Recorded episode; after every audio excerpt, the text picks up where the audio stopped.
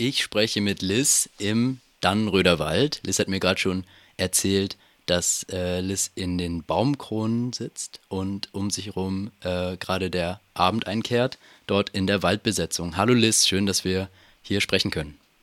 Ja, hi, wir freuen uns auch sehr, dass wir bei euch zu Gast sein dürfen.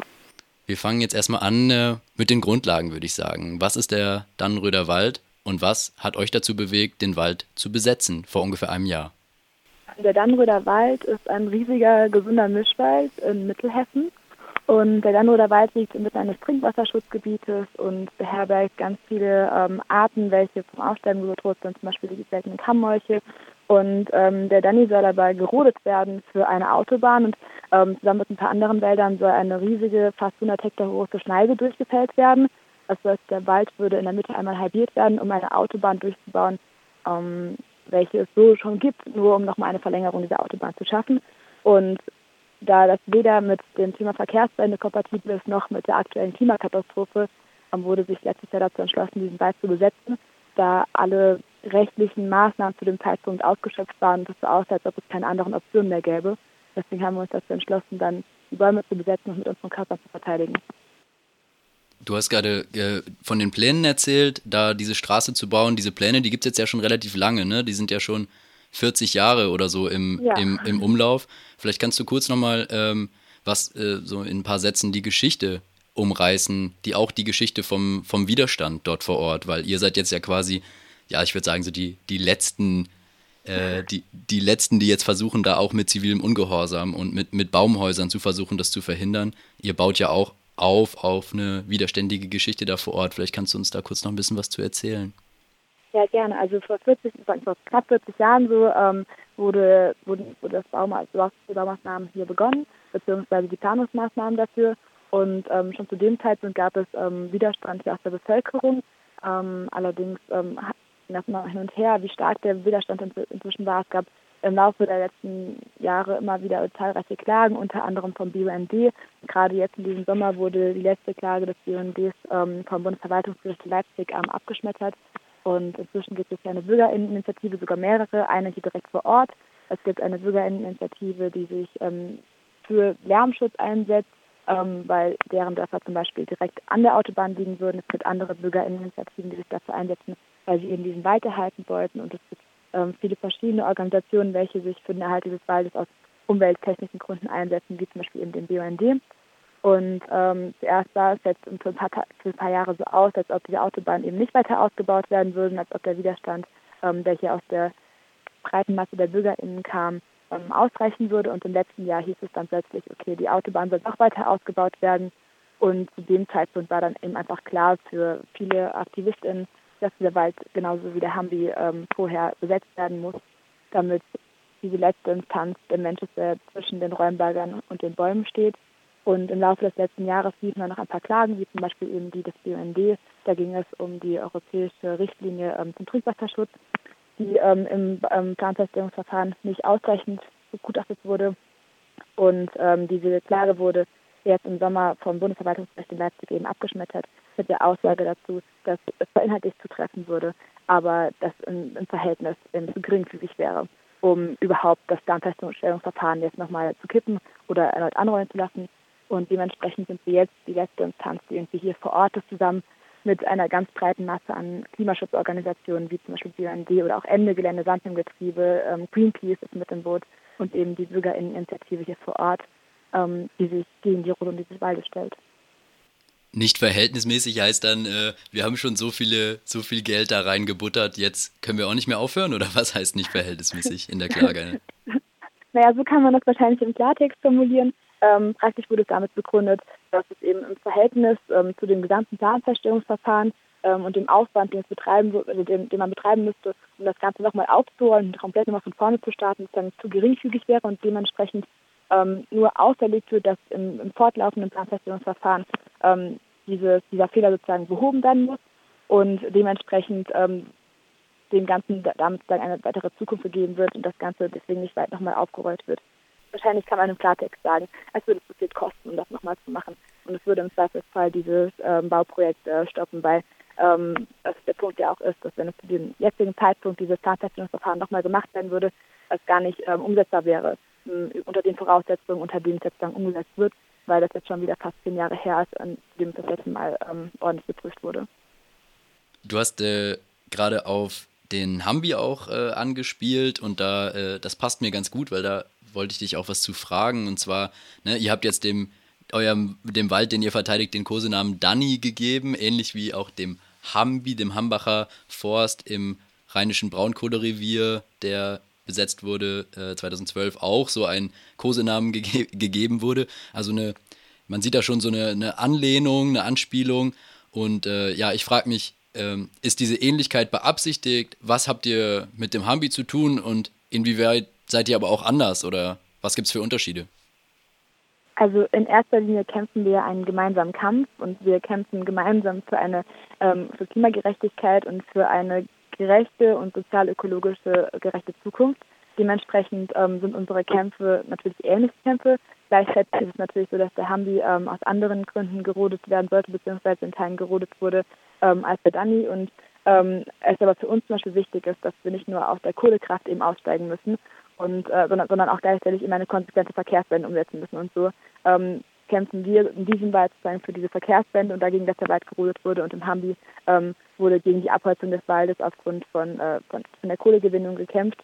Und gleichzeitig ist es natürlich so, dass ein Kampf einfach insgesamt Menschen verbindet und für beide Gruppen, also egal ob die Menschen, die gerade im Hambi sind oder die Menschen, die jetzt gerade im Danny sind, ähm, dieser Wald einfach ein Zuhause wird und dementsprechend gibt man diesem Wald auch gerne einen Kosenamen, ähm, weil Menschen hier bei einer sehr lange Zeit wohnen und sich hier zu Hause fühlen und sich mit dem Wald verbunden fühlen einfach. Das finde ich auch ein spannendes Thema, diese Verbundenheit mit diesem Ort. Äh, so Widerstandsorte, die tendieren ja auch oft dazu, dann ähm, nicht nur Orte des Widerstands zu sein, sondern auch Orte, an denen Menschen ähm, ja, neue, neue Praktiken des Zusammenlebens äh, ausprobieren, irgendwie außerhalb jeder, jedes Alltags in ganz neue Situationen zusammenkommen und gemeinsam für so eine Sache kämpfen.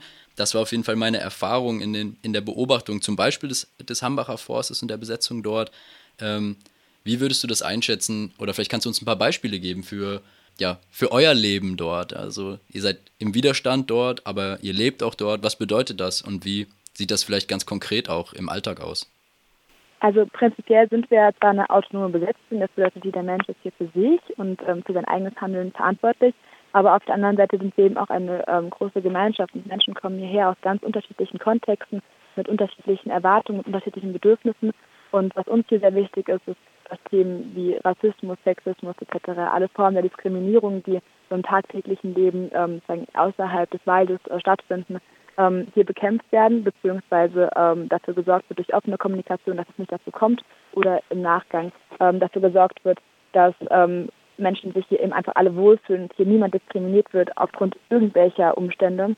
Und was, glaube ich, etwas sehr Besonderes auch ist, in welchen Waldgesetzen, dass sehr viel Wert darauf gelegt wird, dass Menschen einfach sich genauso frei entfalten können, wie sie eben sind. Und so leben wir hier unsere Utopie auch in einer gewissen Art und Weise aus. Und je länger du hier bist, desto mehr fühlst du dich verbunden mit diesem Wald und mit den Menschen, aber auch mit dir selbst. Und desto offener kannst du mit dir selbst und mit anderen Menschen umgehen. Und du kannst all diese Laster irgendwo ablegen, die uns von außen auferlegt wurden. Und das ist eigentlich was Wunderschönes, weil wir oft außerhalb ähm, der Gesellschaft das Gefühl haben, wir hätten irgendwelchen Druck von außen, irgendwelche Erwartungen, die wir alle erfüllen müssen.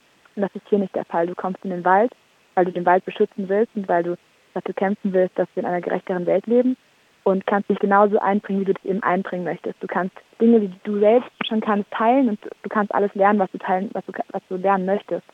Und das ist eigentlich was Wunderschönes, weil so jeder Mensch genau so viel geben kann, wie der Mensch eben gerade geben kann und gleichzeitig ähm, irgendwann irgendetwas zurückbekommt, aber es muss keine Gegenleistung sein, so wie wir es oft erwarten. Dadurch kann jeder Mensch vollkommen frei sich entfalten und vollkommen frei leben und Dinge lernen und in einer Gemeinschaft leben, die miteinander da ist und die darauf achtet, dass es irgendwie möglichst allen Menschen gut geht. Ja, das klingt ja, klingt ja schön. Klingelt bei mir äh, so, so, zwei, äh, so zwei Klingeln. Ähm, einerseits klar, so die, die linke, so eine linke Utopie, irgendwie so ein Freiraum und gleichzeitig aber halt auch so eine Blase, ne? Also so eine Exklusiv, die oft ja leider so Bubble ähm, ist ja so ein Begriff, der, der sich da so durchgesetzt hat, der, die auch exklusiv wirken können oder auch befremdlich für Leute, die damit vielleicht weniger Kontakt haben.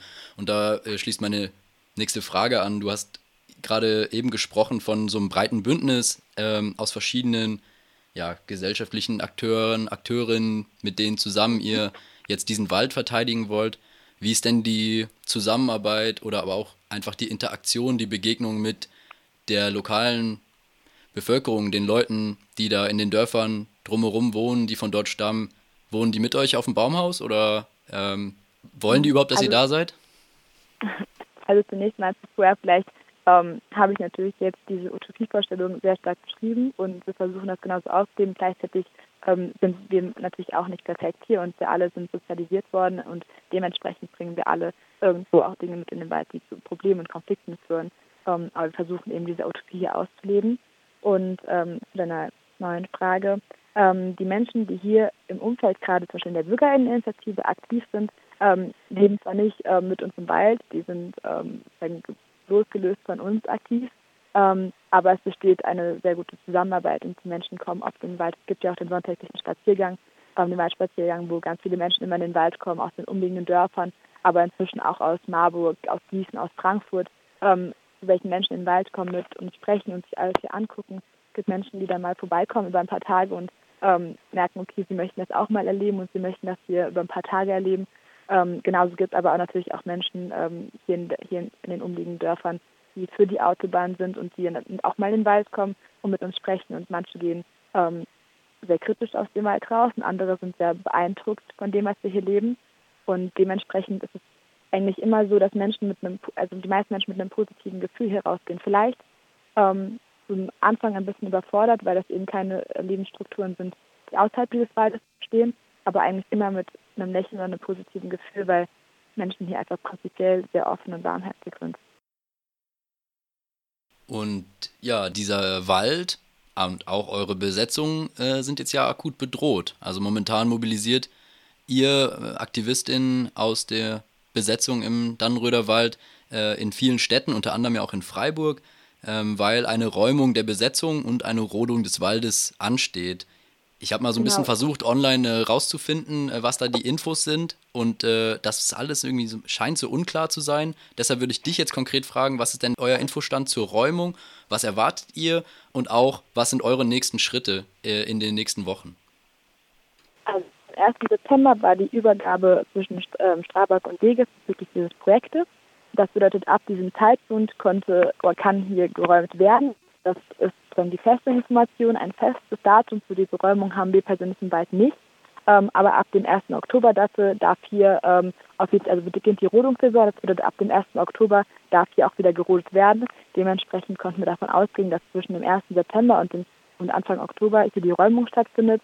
Und ähm, aktuell gehen wir eben von einem Zeitpunkt zwischen Mitte September, Ende September aus, zu dem hier die Rodung startet. Deswegen ähm, gibt es diese Mobilisierung, die bundesweite, über viele verschiedene AkteurInnen, damit möglichst viele Menschen zum ähm, gegebenen Tag dann hier vor Ort sind und den Wald mit uns verteidigen. Und wir bereiten uns einfach darauf vor, dass diese Räumung jeden Tag sein kann und ähm, hoffen aber natürlich darauf, ähm, die, dass, wir, dass zu dem Zeitpunkt, zu dem die Räumung dann hier ist, ähm, möglichst viele Menschen vor Ort sind und das Ganze mit blockieren. Liz aus der Waldbesetzung im Dannröder Wald, vielen Dank für das Interview. Und ähm, zum Abschluss, ähm, das ist ja beim Radio so ein Ding, äh, dass man das nur hört und nicht sieht und nicht fühlt und nicht riecht, würde ich dich äh, nochmal bitten, dich kurz umzuschauen und uns, mir, unseren Hörerinnen und Hörern kurz zu beschreiben, was um dich herum so passiert. Was siehst du gerade? Jetzt gerade sehe ich eine Vögel, die über mir durch den blauen Himmel fliegen und vor mir rascheln noch ein paar Blätter und ich sehe ein paar letzte Sonnenstrahlen, die gerade in den oberen Baumkronen durch die Blätter scheinen. Und insgesamt spüre ich einfach nur die Ruhe um mich und diese stille Zufriedenheit, die der Wald dir bietet. Und das ist ein wunderschönes Gefühl und das muss geschützt werden. Deswegen bitten wir alle Menschen darum, hier in den Wald zu kommen und den Wald mit uns zu beschützen.